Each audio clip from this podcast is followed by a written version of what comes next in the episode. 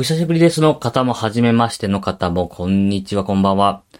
えー、燃えろプロ野球ニュースのトンさんです。と、えー、言いましてもね、えー、更新が止まってしまって、えー、1年以上経ってしまっているので、はじめましての方が多いと思います。以前はですね、プロ野球全般のニュースをお伝えするという番組だったんですけれども、えー、随分ね、間も空いてしまってるので、今回は僕自身が西武ファンということで、えー、西武の今シーズンについてお話をさせてもらおうかなと思っております。はい、よろしくお願いします。いやですね、今年はですね、いろいろ厳しかったんですよ、西武ライオンズ。もう、なんでしょう、えー、某、某選手、某選手と言っても山川選手ですけどね、山川の話題でだいぶ消えちゃってるとは思うんですけれども、えー、もうスタート、去年ですね、森選手が、えー、森が FA した中でのスタートということで、いきなり主軸が抜けるところは、えー、予想できていたんですけれども、えー、源田がですね、WBC で骨折してしまいまして、え、開幕欠場復帰5月だったかな、えー、開幕いないという状況。で、山川もですね、問題がちょっと出る前にも、えー、出たり入ったり、えー、マッシュを繰り返しているという状況でありました。えー、殿崎がね、復活してきたっていうのは良かったんですけれども、まあ主力が、えー、ごそっと抜けているという状態。で、えー、去年良かった栗山選手もですね、今年、ちょっとそんなに良くなかったかなというところで、えー、かなり厳しいスタートとなってました。あとは、ピッチャーの方ではですね、増田、抑えの増田が、えー、不調でして、まあ、これだけ悪い方にですね、投打噛み合ってしまえば、最終的な順位的にはもう仕方ないかなという感じでした。ただね、順位は、えー、仕方なかったんですけど、まあ誰か出てきてくれればと、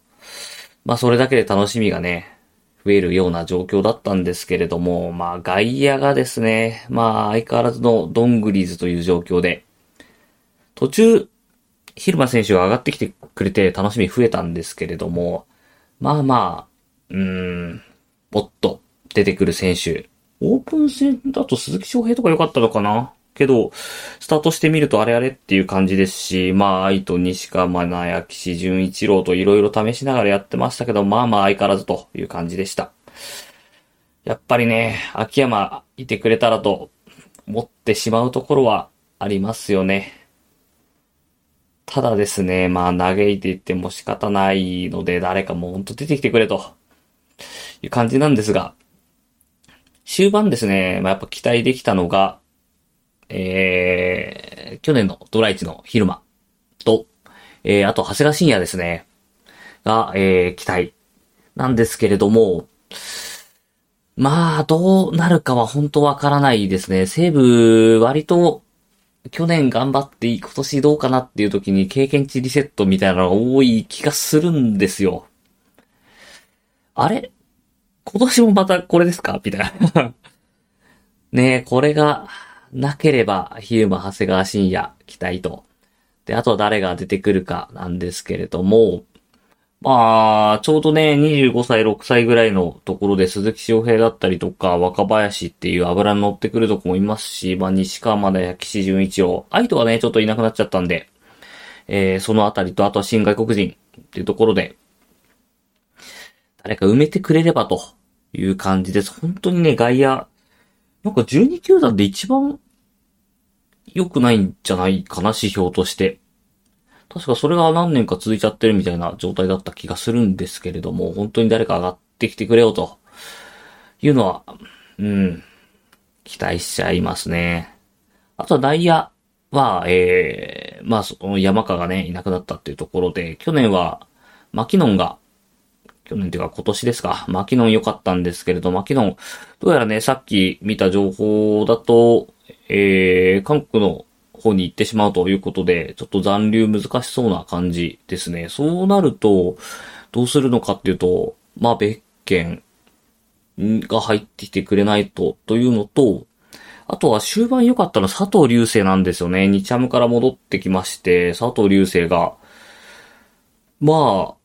うん、まあ意外というか、もともとね、プロスペクト枠扱いだったので、これぐらいやってくれないとという感じではありましたが、三塁手 OPS で言うと、割とパリーグの中では、えー、トップの方だったという感じなので、えー、ここから、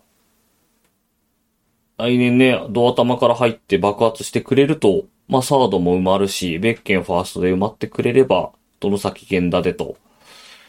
いうのは、えー、期待しちゃいますが、本当にね、全部うまく噛み合った場合ですね。ベッケもなかなか、うん、良くなってきたかなという感じではありましたけど、やっぱ覚醒っていうほどではなかったので、まあ三振とかね、正直多くてもいいんですけど、ホームラン増えてくれればと。